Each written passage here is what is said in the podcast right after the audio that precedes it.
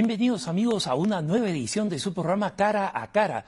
Soy Alejandro Bermúdez, aquí desde los estudios en Denver, Colorado. Eh, cada vez nos acercamos más al tiempo en que vamos a poder regresar a nuestros estudios en la costa oeste de los Estados Unidos, en Orange County. Como siempre, saben ustedes, pueden escribirnos con sus preguntas, con sus intereses, eh, y con las distintas propuestas que tengan, críticas inclusive, siempre son bienvenidas a nuestro correo electrónico cara a cara arroba ewtn.com, cara a, cara arroba ewtn.com. Hoy día tenemos un invitado muy especial para hablar de un tema muy grave y que está, digamos así, en el trasfondo de la cantidad de problemas sociales, culturales, políticos que nosotros encontramos. Tengo al padre Carlos Pío Espan, que es un exorcista y que realiza un ministerio centrado en la liberación de los poderes del maligno. Padre, bienvenido al programa. Bueno, muchas gracias, este, Alejandro. Para mí es un gusto estar aquí con ustedes y poder eh, compartir un poquito las experiencias o lo que necesitan para que puedan vivir mejor cristianamente y defenderse de los peligros que tenemos alrededor. ¿no? Padre, quisiera comenzar preguntándole un poco eh, cómo se inició en este ministerio y cómo desarrolla actualmente su ministerio. Bueno, eh, yo estuve estudiando en Roma en el año 92 93, 94. Y eh, ahí conocí al padre Gabriel Amort, que me, del cual le, empecé a ayudar en su ministerio de exorcismo. Estuve casi tres años con él, acompañándole. Un exorcista aprende al lado de otro de experiencia, no se aprende con teoría, no se aprende con estudiar cosas nada más, porque la, el contacto directo, la práctica, es muy importante. El demonio es muy astuto, es un ángel eh, y tiene sus modos de, confundir y de, hacer tener miedo también cuando uno no conoce cómo se mueve. Eh, el padre Amort hemos sido muy amigos, este, después seguimos en contacto siempre. Eh, me ha formado en ese tema, hemos de muy buena doctrina, un santo realmente y él un poco es, era la representación de la tradición eh, de, la exorcística, digamos, este, porque eso se transmite de alguna manera por experiencia de maestros. Él tuvo el padre Cándido como maestro, que está introducida la causa de beatificación, un gran santo amigo íntimo del padre Pío, el padre Cándido, él fue el maestro del padre Gabriel Amorto.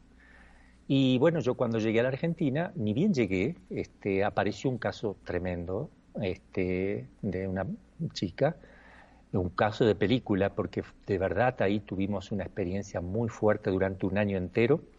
Eh, me ayudaban 12 sacerdotes, 12, 13, venían mucho a ayudar porque querían aprender y veían que era un caso tremendo, eh, caso de levitación, de este, de transformación del rostro, de, cosas que uno parece película, ¿verdad? Donde se ha metido dentro de un perro, el perro se, se revolcaba, porque, o el demonio decía, me voy a meter ahí antes que le digamos que no se metía. Una cosas extrañas de verdad, este, una fuerza impresionante. Y, y, bueno, yo cuando conté este caso al Padre Amor me dijo, uy, esto es para una universidad. Has empezado con la universidad, no con el kinder. Como empieza y nos tocó eso y aprendimos mucho, gracias a Dios, y a partir de ahí comenzó mi ministerio eh, en el año 95 para adelante.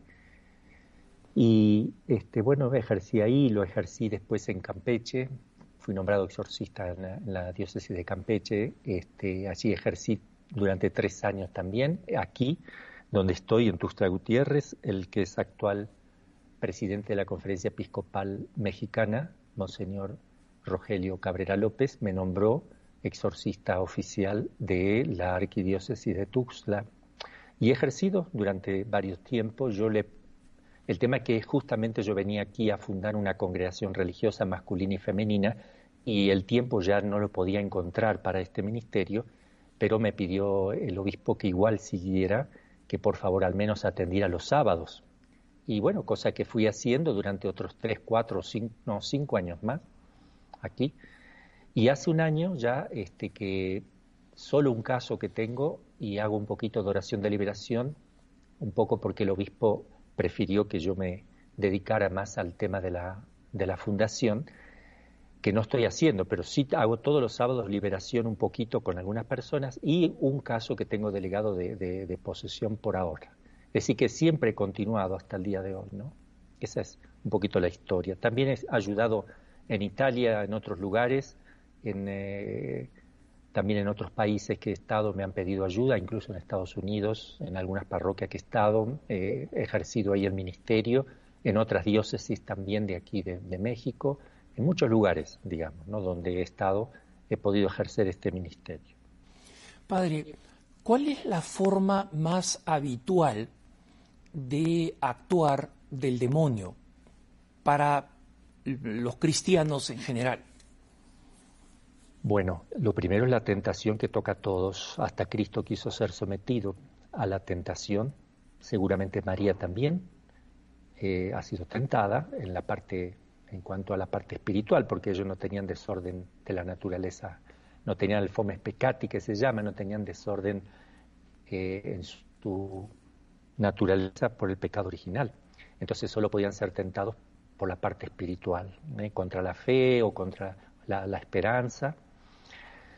Eh, eso es para todo. Después, la labor que hace el demonio, lo, lo, que más se ve son vejaciones, pequeñas molestias de las personas. No llega a posesión, sino vejaciones, la persona siente cosas extrañas, los médicos no le encuentran explicación, aparecen cosas raras en el cuerpo, cosas que no, no, no tienen solución desde el punto de vista científico natural. Digo científico natural porque la teología es ciencia también, pero no natural. ¿eh? Eh, entonces, yo estudié psiquiatría, psicología también, he dado clases a psiquiatras, a psicólogos, me han acompañado a muchos lugares eh, y hemos aprendido juntos muchas cosas y ellos me, iban mandando los casos también para purificar un poco, ¿no? Pero ya con el tiempo, yo llevo muchos años, 30 años, entonces ya uno viendo una persona ya sabe si está posesa, si tiene vejación, intuye, digamos, ¿eh? y sobre todo intuye si es alguna enfermedad psiquiátrica. Si yo veo un esquizofrénico, enseguida capto que, está, que tiene esquizofrenia, al menos eso lo capto. Pero puede ser que tenga esquizofrenia y a su vez esté poseso o tenga molestia, que por eso hay que tener también cuidado. No, no se dice esquizofrenia nada más. A ver, esquizofrenia, pero podría tener otra cosa. Entonces uno hace una pequeña oracióncita para descartar y ya se queda tranquilo y le hace una dirección espiritual a la gente que viene así, a la familia también no los abandona.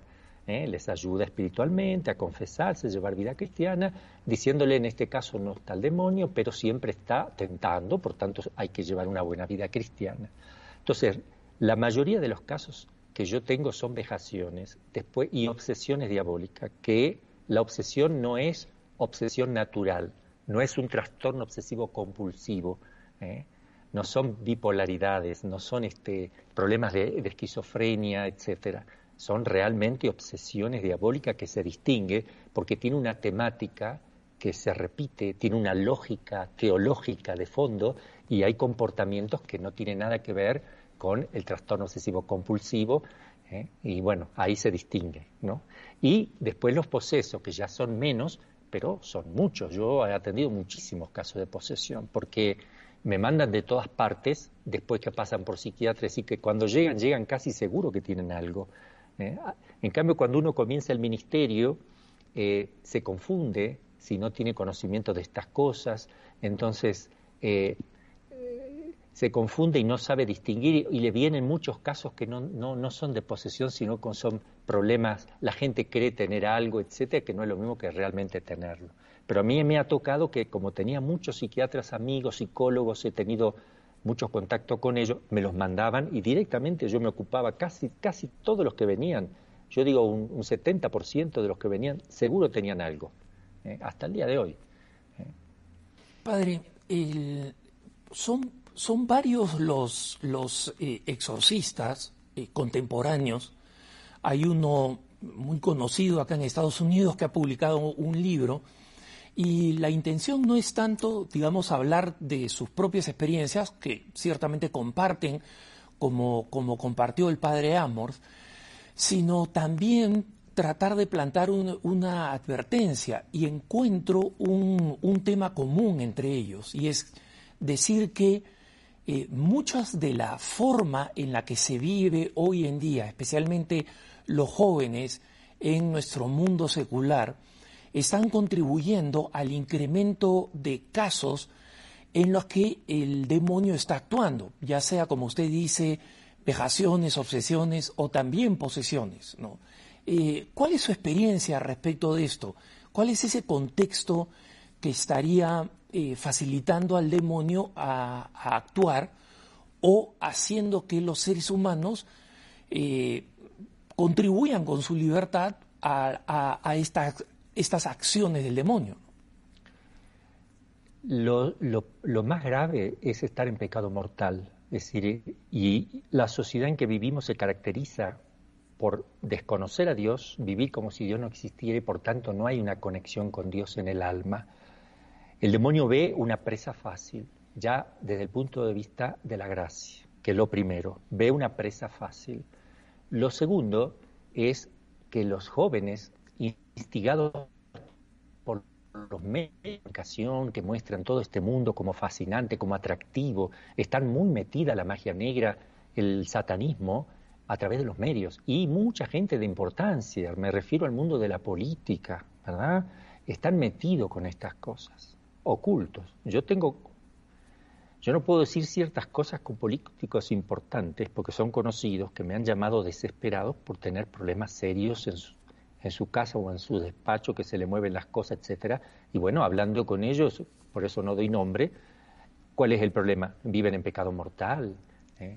Y también existe el maleficio, la hechicería, todo esto existe. ¿eh? Parece de película, pero existe, sale en el ritual de los exorcismos que tenemos los sacerdotes, que la iglesia nos pone, habla de los maleficios, ¿no es cierto? Y son acciones, son como sacramentales del demonio, así como nosotros tenemos, el demonio es el, mono de Dios, el imitador de Dios, ¿eh? lo imita, se burla y siempre hace las cosas contrarias. Nosotros tenemos los sacramentos y sacramentales de la Iglesia. Los sacramentos son instituidos por Jesús, los sacramentales por la Iglesia. El demonio también tiene sus sacramentos y sacramentales. ¿eh? Entonces, por ejemplo, usa cosas materiales como los sacramentos y usa palabras que son la forma de los sacramentos. La usa él al revés. Entonces se utiliza un sapo, se utiliza eh, algún elemento de transfer, un muñeco, lo que sea, y palabras. ¿eh? para que produzca un efecto en la persona que uno quiere hacerle daño. Incluso se habla de la magia blanca que hacen eso para hacerle un bien y no es así, porque la magia blanca y la magia negra son eh, dos cabos de la misma pinza, ¿eh? son iguales con distinto nombre, tanto la magia blanca como la negra. Después otra cosa, los jóvenes son muy... Eh, la ignorancia es otra de las cosas que, que, entran aquí. No hay conocimiento de, la fe católica, no hay doctrina. Entonces, abrazan todo lo que les atrae. Aparece el Charlie Charlie, están detrás. Aparece el juego de los lápices, están detrás. Aparece la tablera Ouija, están metidos. ¿eh? Y a mí yo recibo gente que viene por estas cosas. Y después el mundo de la droga también. El aborto. El aborto es una cosa tremenda, cómo está relacionada con, con la parte diabólica. ¿eh? sobre todo más con mujeres, pero también hombres, que fueron cómplices de aborto, ¿eh? no, no solo la mujer. Sí nos hemos encontrado mucho y hay una conexión muy grande porque eso es, el aborto es una, es una muerte, el demonio, lo que es la muerte, él es amigo de la muerte. Eh, todo lo que es eh, negativo, lo que es matar, destruir al ser humano, que es imagen y semejanza de Dios, él está detrás y el aborto es una de las cosas, no es la más grave, la más grave es el pecado mortal, pero entre las cosas naturales el aborto tiene su primer que matar niños inocentes. Pero lo que es la realidad espiritual son más graves, atención con eso. ¿eh? La lucha en el orden espiritual es mucho más grave que en el orden temporal, porque esos niños que asesinan, el niño no peca, el niño va a quedar en manos de Dios seguramente, pero hay de quién lo mata, hay de quién lo mata. Ese es el problema. ¿eh? Entonces, ¿es grave el aborto? Sí, pero no tanto porque mataron, no tanto por el niño, sino por la persona que mata, porque el niño siempre está en manos de Dios y seguirá estando en manos de Dios, aunque es un mal objetivo para él, sin embargo, el que comete un pecado, y eso es lo más grave, es el que realiza el aborto.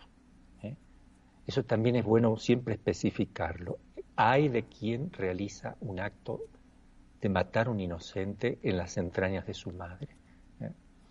Los niños inocentes, para que vea, fueron beneficiados. Los santos niños inocentes fueron beneficiados de alguna manera, están en el cielo, son canonizados por la iglesia, pero hay de aquel por quien fueron asesinados. Eh, padre, cuando um, usted dice, señala este tema del aborto que es tan, tan importante, obviamente, em, usted mismo dice el problema más grave, obviamente, es el pecado mortal, porque la total desconexión de Dios eh, nos abre al mal y nos habitúa al mal, ¿no? Y, siempre el hábito del mal es una es, es una, una bajada resbaladiza, ¿no? Eh, y en el caso del aborto, eh, sin embargo, padre, que también es pecado mortal, quisiera que usted explicara un poquito más cómo es que se relaciona con la acción diabólica, ¿Cómo lo ha visto usted en la práctica? Para entender un poco mejor la conexión en la práctica de las personas que están involucradas en el aborto, especialmente la mujer, pero como usted dice también, el hombre que ha presionado, que ha procurado, que ha sido, ese, eh, digamos, eh, eh, que ha contribuido materialmente al mal. ¿cómo, ¿Cómo se conecta esto en su experiencia? ¿Cómo lo ha visto usted? Bueno, tuve muchos casos. Voy a poner el caso, un caso, un caso que es muy conocido, por eso no lo voy a nombrar, y tal vez cuando diga lo que diga, muchos sabrán quién es, pero yo no lo voy a nombrar. Eh, una persona que eh, se ofreció a Dios como víctima por los niños abortados. Después de un tiempo quedó poseso con toda la gracia para poder llevar con amor todo eso, ciertamente. Yo fui llamado por el arzobispo de ese lugar para ir a hacer a ese lugar el exorcismo a esta persona. Le estuve haciendo y el demonio dijo lo siguiente. Yo estuve gobernando aquí en México, era el dueño de México, hasta que vino esa, esa que no la soporto, bueno, la Virgen de Guadalupe, que me los quitó, me quitó mi reino, ¿eh? Eh, me echó a perder la obra, pero ahora son muchos sacerdotes que permiten, muchos laicos católicos que no tienen idea de lo que están haciendo, los que me favorecen. Cada vez que hay una víctima del aborto, esa sangre me da poder a mí. La sangre alimenta mi poder destructivo en México, fundamentalmente, y en el mundo entero. Y, bueno, empezó a hablar así, me daba detalles, ¿verdad? Hay cosas que prefiero no decir, cosas fuertes, muy fuertes. Todas estas cosas yo las redacté y se las entregué al arzobispo que correspondía para que lo sepa. E, el caso de esta persona es un caso que por más que uno le haga exorcismo y exorcismo y exorcismo y exorcismo, no se va a ir, porque Dios quiere que esté ahí por una purificación y para salvar almas. Es clarísimo que hay casos así. Hay santos que han estado así. Santa Gema Galgani estuvo posesa un tiempo. Su director espiritual eh, le, exorcizaba, se le tiraba encima, escupía. Eh. También estuvo posesa eh, la, carmelita Ana de Jesús crucificado, este, que estuvo posesa todo el tiempo, murió posesa. Y muchos otros santos que tuvieron eso. ¿Para qué? Para purificar primero sus pecados y después salvar muchas almas. Porque entonces el demonio, yo tengo muchos casos, cuando, cuando sucede así que son víctimas, tengo casos donde dicen, yo le digo, te vas, sí, por favor, sácame de aquí, que no soporto este cuerpo, ya no lo que, porque la persona vive en gracia, practica la virtud, este, vive rezando, entonces el demonio tiene que aguantarse todo eso y pide que por favor lo saquen, y uno le pregunta, ¿por qué no te vas? No me permite el de arriba. ¿Y por qué no te permite el de arriba? Porque tengo que cumplir una misión, tengo que ser yo castigado porque no lo soporto y la persona tiene una misión que cumplir. Pero ya no veo la hora de irme de acá. Esa es la síntesis. Se pueden encontrar uno con casos así. ¿eh? Entonces, yo le hago exorcismo igual, porque no sé si me está mintiendo el demonio, pero cuando yo veo a la persona que está viviendo bien, que es una mujer santa, un hombre santo, y veo coherencia, bueno, ahí entiendo. Y este caso que cuento es uno de ellos, ¿eh? donde yo creo que por gracia de Dios y porque Dios lo permite, esta persona padece esto. Incluso el Papa le ha hecho una oración. No sé, más no puedo decir. ¿eh? El, padre, cuando una persona eh, percibe que el demonio puede estar actuando de una manera extraordinaria, digamos, más allá de la tentación habitual, eh, ¿qué es lo recomendable que haga esta persona? ¿Cómo se hace el discernimiento de si es solamente eh, imaginación, un problema psicológico o realmente el, inicio de una acción demoníaca? Bueno, eh, una persona, ciertamente si le empieza a pasar eso, va, a tratar de acudir a un sacerdote, que es lo que yo recomiendo, un sacerdote exorcista, o si no hay, al obispo. El obispo es el responsable, es el exorcista de la diócesis, y él sabrá delegar a quien, a quien corresponda. Eh, si nota que empieza eso es porque a lo mejor está fallando en su oración, está fallando en su vida de gracia, en hacer penitencia, en vivir cristianamente, o tal vez esté metiendo con alguna cosa extraña, ¿eh? este, con el, que le lean las cartas, el pasarse huevo en el cuerpo, o ramearse, o meterse con, con este, espiritismo, o lo que sea. Tiene que, hay que analizar a ver qué está pasando. las vías pueden ser varias. ¿eh? Pero cuando uno nota eso inmediatamente, una buena confesión de toda su vida, de todos sus pecados, y empezar a hacer oración, adoración al Santísimo, rezo del Santo Rosario. El Rosario es un arma impresionante, ¿eh? impresionante, porque es como estar agarrado de la Virgen María, es el cordón umbilical que nos une entre corazón y corazón, madre e hijo, porque es una maternidad espiritual, donde cuando uno está rezando, María transmite todo lo que ella guardaba y meditaba en su corazón, lo transmite a través de ese cordoncito que es el rosario y lo hace llegar a nosotros sin que nos demos cuenta, como cuando un niño va creciendo no se da cuenta que va creciendo, pero el alma se va fortaleciendo. Eso lo ve Dios, ve la belleza y el demonio también lo ve y se, se aleja. Entonces el rezo del rosario, la adoración al Santísimo, la lectura de la Sagrada Escritura, el estudiar el catecismo urgente, porque si no hacemos cosas que están mal, estudiar el catecismo, y hacer penitencia. Este punto es muy importante, ¿eh? porque no, no existe un acto de amor si no hay un acto de muerte de sí mismo. El amor real exige una muerte del propio tiempo, del sacrificio de uno, del dinero, de, la, de sus cosas. ¿eh? Entonces, no nos tenemos que confundir. Es fácil sentir que uno ama a Dios, pero no quiere decir que lo ames. Es, puedes sentir emocionalmente que estás bien con Dios, no quiere decir que lo estés. Estás con Dios cuando tú obras objetivamente lo que Jesús te ha enseñado y la Iglesia te está transmitiendo a través de los documentos, ¿eh? fundamentalmente la vida de la gracia, confesarse si es posible cada 15 días, ¿eh? y si es posible cada semana, aunque se enojen algunos sacerdotes por ahí que vienen muy seguido, bueno, es, tiene todo derecho el laico de, confesarse seguido si es que necesita, ¿no? Cada 15 días estaría bien, por ahí cada tres semanas pero no más.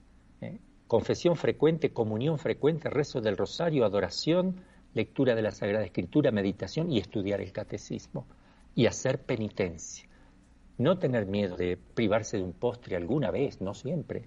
No tener miedo de, no echar sal a la comida si ve que está salada, ofrece eso. Muchas cositas que hay a lo largo del día. Estás cansado, te vas a sentar, espera diez minutos y ofrece un sacrificio al Señor. ¿eh?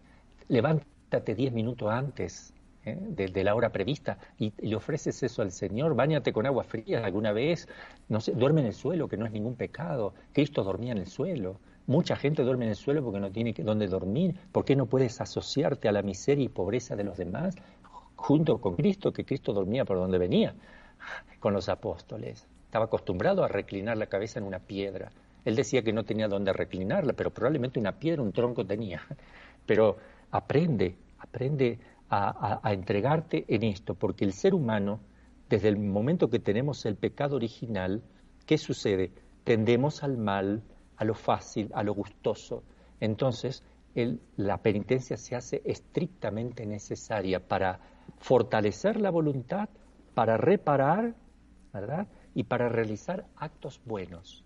me gustaría entrar un poco más en el tema de la importancia de la penitencia, porque existe una tendencia cultural, incluso dentro de la Iglesia, a eh, rechazarla como una cuestión eh, anticuada y masoquista. Y me gustaría que abordáramos este tema tan pronto volvemos, volvamos de la pausa. Estoy con el padre Carlos Pío Espan. No se vayan, que ya volvemos en su programa Cara a Cara.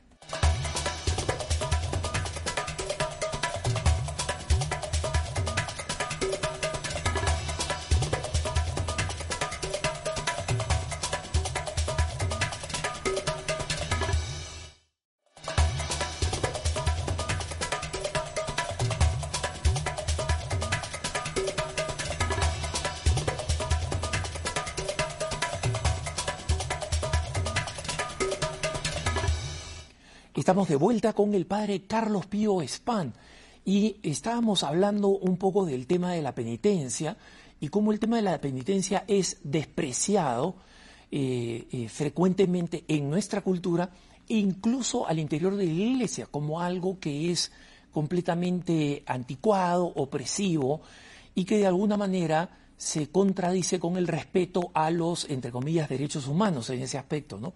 Padre, ¿qué nos dice al respecto? Bueno, ante todo hay que distinguir entre penitencia y sacrificios. La penitencia puede referirse a algo interior que es el arrepentimiento, el estar arrepentido de haber ofendido a Dios. ¿eh? Y también se utiliza para realizar actos de sacrificios. Me voy al sacrificio que es más concreto. La Virgen de Fátima se apareció para pedir a los pastorcitos fundamentalmente sacrificios y oraciones. Está aprobada la aparición de Fátima. Y uno dice, ¿por qué entonces le pide a pequeños niños que hacían sacrificios grandes y les inspiraba cosas enormes, eh, que se escandalizaría el mundo entero? Eh? Ahora, hay una realidad que el mundo no conoce o no quiere ver, y cuando la iglesia hace penitencia, la acusan. Pero en realidad, en el orden natural, toda persona que quiere hacer algo positivo hace penitencia. Por ejemplo, un joven quiere ser médico, ¿Qué tiene que hacer? Estudiar. Y estudiar no es hacer penitencia, no es sacrificarse para levantarse, estar dos horas estudiando y volver a estudiar y rendir un examen. Quien no hace ese sacrificio no será médico. Si nosotros vemos todo es así, todo el bien que queramos hacer supone un sacrificio. Eso está en la naturaleza de las cosas. Entonces, en la vida religiosa se pide, o un católico, o cualquier ser humano que quiere crecer espiritualmente, hace penitencia por dos motivos o sacrificios. Uno, para reparar sus propios pecados, porque la fe nos dice que existe un purgatorio y también que hay un infierno. Tenemos que hacer penitencia para librarnos y no caer al infierno, pero también para ir purificando lo que vamos a tener que pagar en el purgatorio. Esto es doctrina de la Iglesia. Después, también hacemos sacrificios no solo por nosotros, sino por los demás, por la conversión de los pecadores, para que Dios utilice estas cosas preciosas, que son muertes de sí mismo, Dios las utiliza para que otros vivan.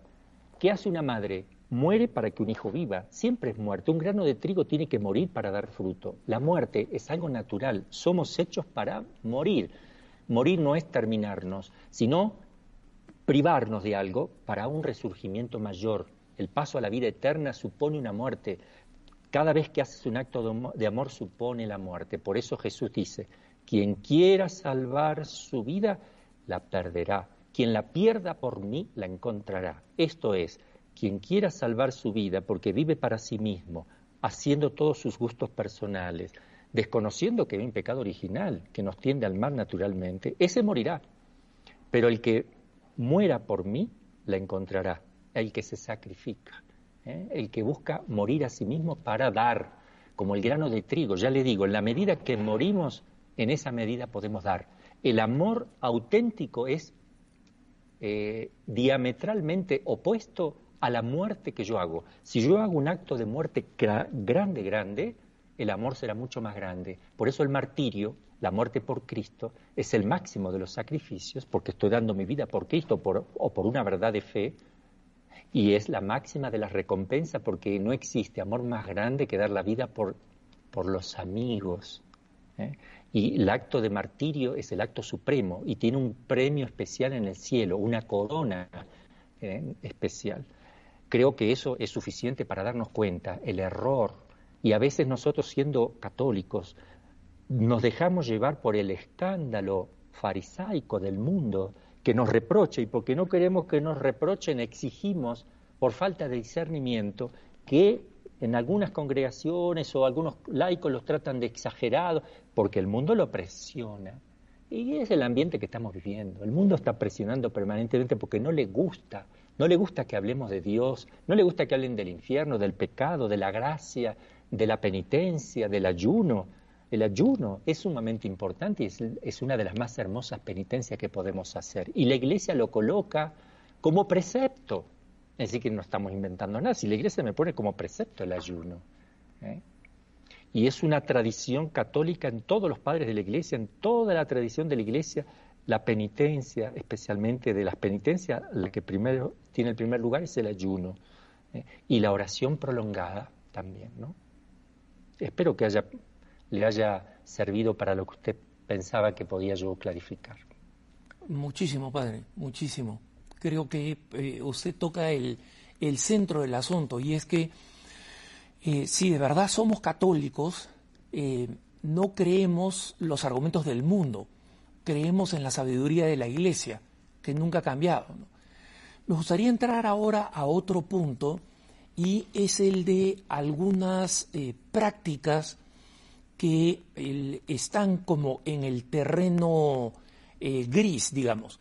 Nosotros sabemos que usar la tabla Ouija o la, recurrir a cualquier forma de adivinación, eh, recurrir a cualquier forma de, entre comillas, sanación por eh, eh, brujos, magos, etcétera, son una forma de abrirse a la acción del demonio directa y que no existe la magia blanca, como usted mencionaba, que todo tipo de magia tiene conexión con lo demoníaco. ¿Qué hay, padre, de otras prácticas que son, que están vinculadas a, la nueva era, más bien, ¿no? Y que eh, en muchas de ellas, desde el Reiki al Feng Shui, a, eh, la, las formas de, las nuevas formas de meditación eh, que prescinden de Dios, y que sin embargo eh, insisten mucho quienes promueven esto, que no están en contra del cristianismo, que no van en contra de la fe cristiana, eh, y muchas de las personas que son, digamos así, gurús ¿no? o, líderes en estas prácticas, y en muchas ocasiones, o en la mayoría de las ocasiones con las cuales hacen mucho dinero, ¿no? porque se convierten en, una especie de maestros, el, eh, ¿Cuánto estas prácticas están, en su experiencia como exorcista, vinculadas o no a mm, dejarse influir por el demonio? Muchas. Influyen mucho los que están metidos en estas cosas. La razón sintéticamente es la siguiente. Jesús dijo, sin mí nada podéis hacer. Todas estas cosas vienen la mayoría del mundo oriental donde no tienen los principios cristianos. Ellos tienen una mentalidad que no es correcta, que es el hombre por sí mismo puede llegar a alcanzar a Dios a través de métodos, de cosas, de sistemas, de meditaciones, etcétera, pero es, el hombre sus llega a Dios nada podéis hacer. El hombre no puede llegar a Dios. Dios, Cristo nos revela la gracia, la necesidad de vivir en gracia. El reino de los cielos está dentro de ustedes, tiene que ir creciendo. Es Dios que a través de la gracia te atrae. Si mi Padre no los atrae, no podemos ir hacia Él. ¿eh? Cuando yo sea levantado en alto, atraeré a todos hacia mí, dijo Jesús. Es la atracción de Dios. Nosotros no podemos levantarnos al orden sobrenatural. Hay una distancia infinita. Ese es el error de base de todas estas cosas. De los imanes que le atribuyen poder, todo lo que uno atribuye poder a la materia, más allá de lo que la materia misma puede, científicamente hablando, se significa vana observancia, es superstición y es pecado. Todos los poderes que yo le atribuyo a algo material, más allá de lo que él puede hacer, él no puede saber qué me pasa en mi organismo. Por favor, una piedra, un imán, no puede darme éxito en el amor. Por favor, no hay una conexión entre lo meramente material inanimado y la parte psicológica, espiritual, incluso sobre el futuro. Te va a ir bien en el amor, pero por favor. Entonces, estas cosas ofenden mucho a Dios, porque de fondo está eso. Yo creo en la materia, yo creo en las cosas terrenales, en la tierra encuentro el poder, es idolatría en el fondo. ¿eh? Nosotros nos podemos dar culto a la tierra, no podemos dar culto a los objetos terrenales, solo a Dios le damos culto, ¿verdad? Y damos la vida por eso. No, no tenemos que dar poderes que vayan más allá de lo que las cosas en sí mismas tienen. Hay cosas, algunas piedras que, que pueden tener algún influjo, pero que me lo muestren científicamente ¿verdad? Si me muestran científicamente cómo es la relación causa y efecto entre esta piedra y lo que produce, si está en el orden de la naturaleza de una materia inanimada y tiene su explicación científica, adelante, como una hierba, ¿eh? las hierbas buenas que nosotros encontramos, ¿eh? un té, perfecto, Dios ha puesto en la naturaleza esa cosa, las aguas termales que ayudan para la, artrosis, la artritis, el reuma, ayuda tiene propiedades naturales explicadas científicamente. ¿eh? Que me expliquen lo del imán, lo del péndulo, de no tiene explicación. Van más allá. Siempre hay invocaciones. Siempre dicen no, no invocamos. Solo lo que hacemos es que tú te aplique el imán, por ejemplo, tienes que aceptar. Si tú no lo aceptas, el imán no produce efecto. Una nueva el imán va, a tener relación con mi libertad. ¿Qué, si es una piedra, ¿qué, sabe el imán si yo lo hago voluntariamente o no voluntariamente? Entonces se le está dando poderes más allá de lo que tendrían que tener. ¿eh? Y eso hay que tener mucho cuidado, se está expandiendo mucho todo esto, es el sincretismo dentro de la iglesia que se acepta porque nadie dice nada, todo lo toman como una exageración, el Halloween mismo, no, esa exageración, ¿qué le hace que se pinten un poco? ¿sí? se pintan de negro, se pintan de cosas oscuras, de cosas diabólicas, de cosas contrarias a Dios. Adán y Eva se escondieron de Dios, se taparon con hojas de higuera, no quería que Dios los mirara, que los viera. Esto es una deformación. Tendríamos mucho que hablar sobre este tema, obviamente. Yo le estoy haciendo, estoy salpicando un poquito distintas cosas porque no tenemos tiempo. Pero lo importante aquí es que sí esas cosas producen eh, mucho daño espiritual y el demonio aprovecha para meterse. He atendido muchos casos de esto, muchísimos. Y, muchas gracias, Padre, por esta, por esta aclaración, porque son muchas personas católicas que creen que efectivamente hay eh, algunas de las prácticas modernas que eh, contemporáneas que están vinculadas con, el, con la nueva era, con el New Age, que de alguna, de alguna manera pueden ser incorporadas, eh, cristianizadas, entre comillas, y, bautizadas, ¿no? También entre comillas. Y todo esto con la idea de que mm, lo que necesitamos para ser felices, para resolver problemas personales, problemas familiares, etcétera, al final no los encontramos en la iglesia, la devoción no es suficiente, y en consecuencia necesitamos una, una ayuda adicional, entre comillas. ¿no? Sí, eso es así como dice usted efectivamente. No se habla de cosas trascendentales, no se hablan de cosas del cielo, por eso no hay esperanza.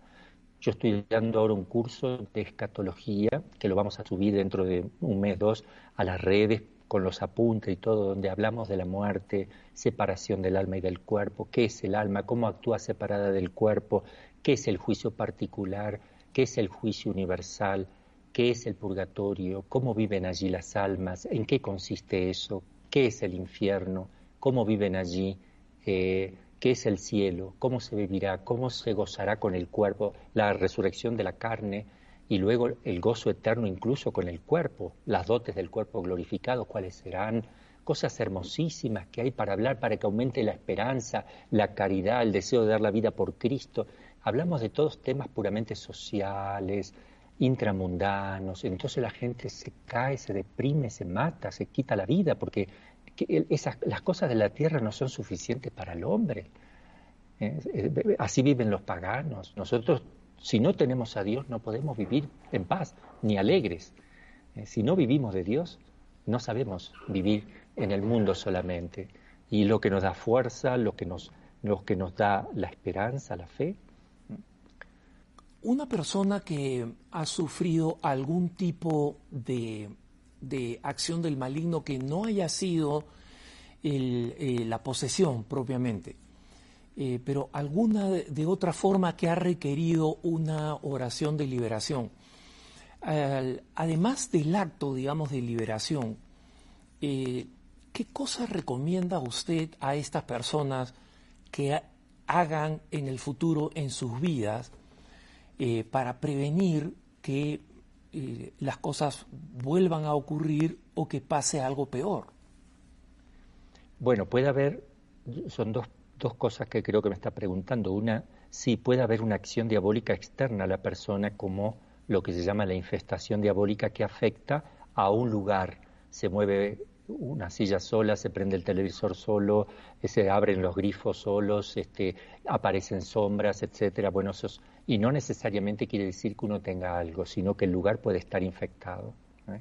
También puede suceder que el demonio moleste externamente lo que se llaman las agresiones externas, ¿eh? como tuvo el padre Pío, que el demonio le pegaba, por ejemplo, no, tuvo poseso, pero le pegaba, lo molestaba por afuera, ¿eh? también puede estar eso de alguna manera.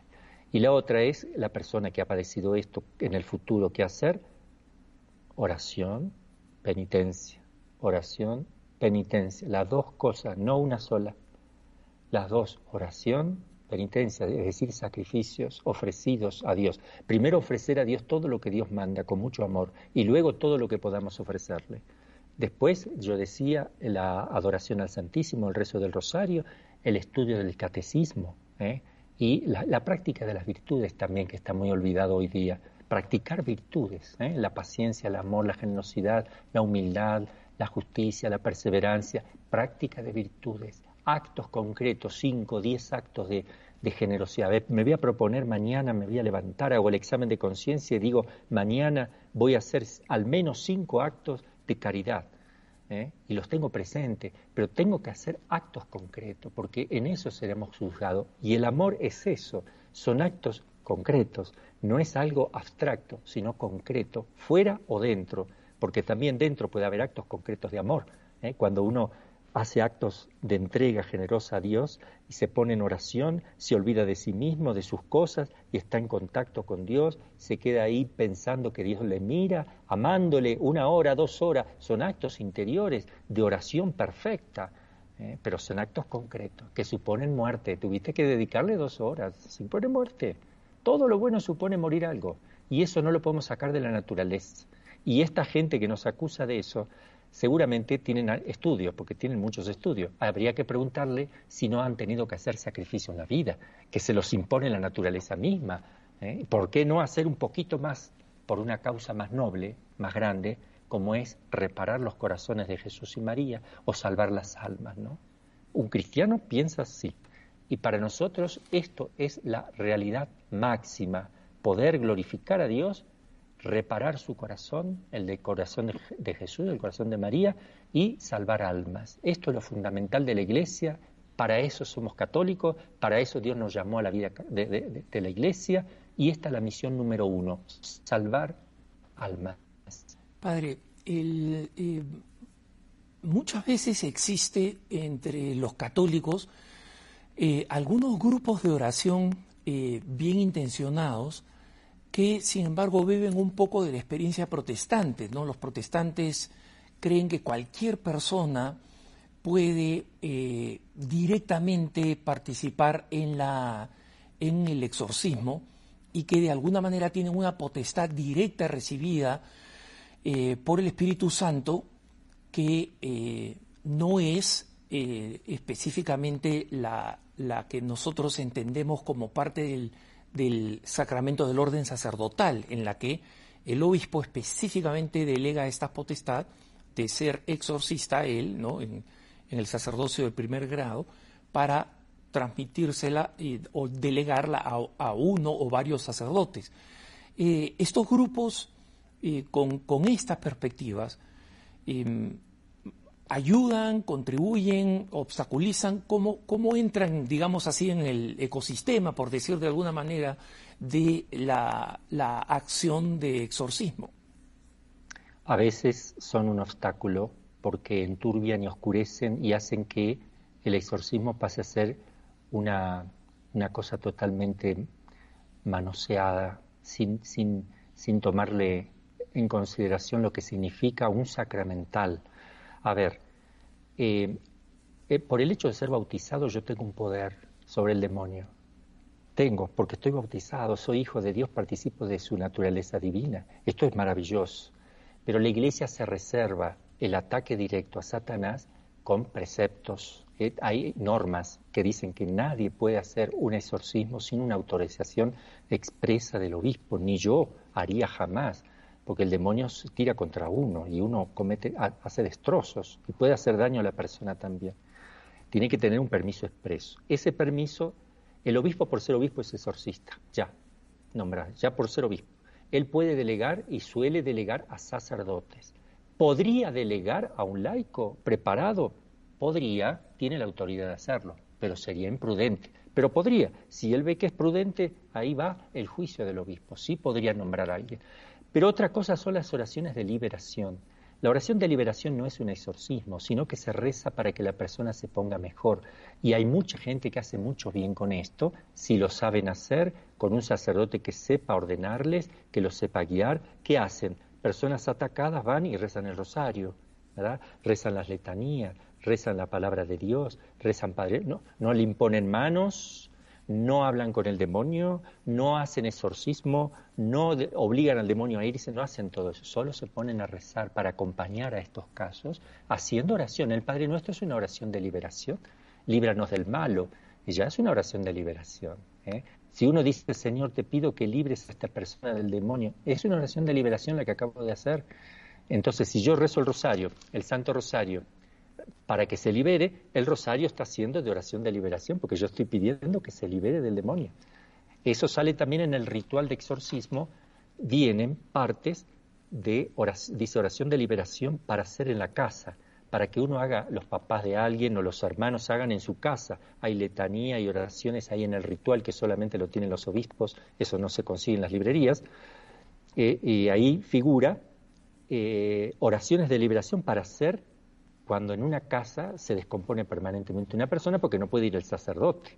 Es más, el sacerdote no tiene que ir cada vez que se descompone, porque el demonio empieza a descomponerse más para cansar al sacerdote y volverlo loco.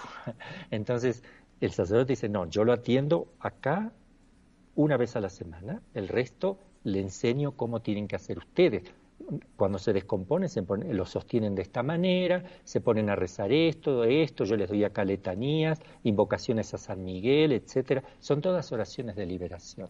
Pero ponerse a expulsar demonios sin la autorización del obispo, ponerse a sobrepasar esto que estoy diciendo, es crear confusión y crear problemas en la iglesia porque van a terminar por por quitar los exorcismos, confundiendo todo lo que es un sacramental de lo que está haciendo esta gente eh, sin el sacramental, queriendo sacar el demonio por cuenta propia. Eso sí hay que tener cuidado.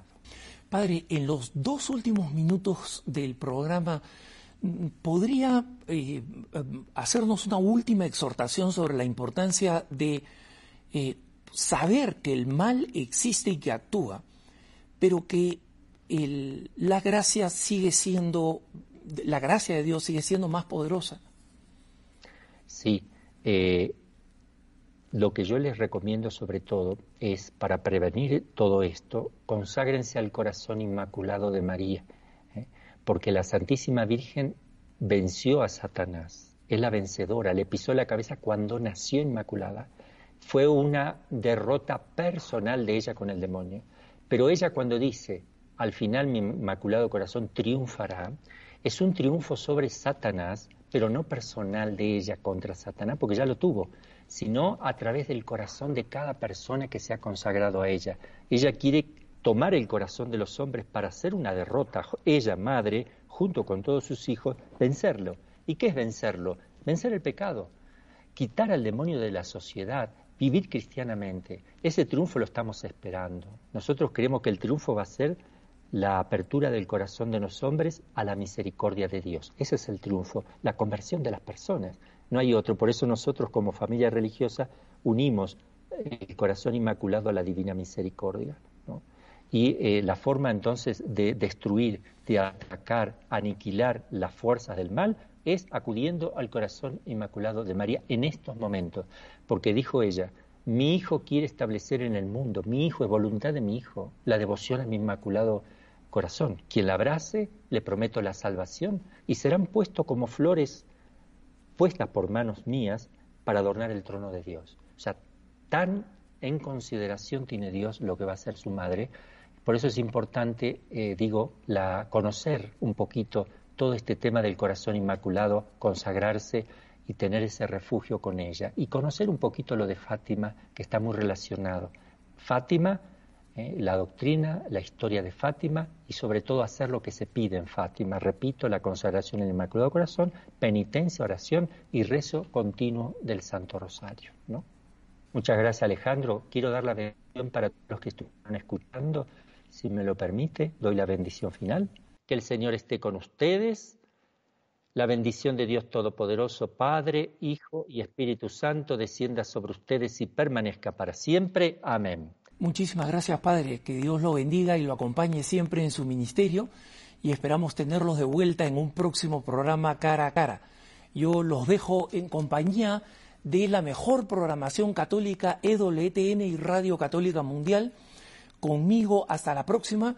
No dejen de rezar por mí. Que Dios los bendiga.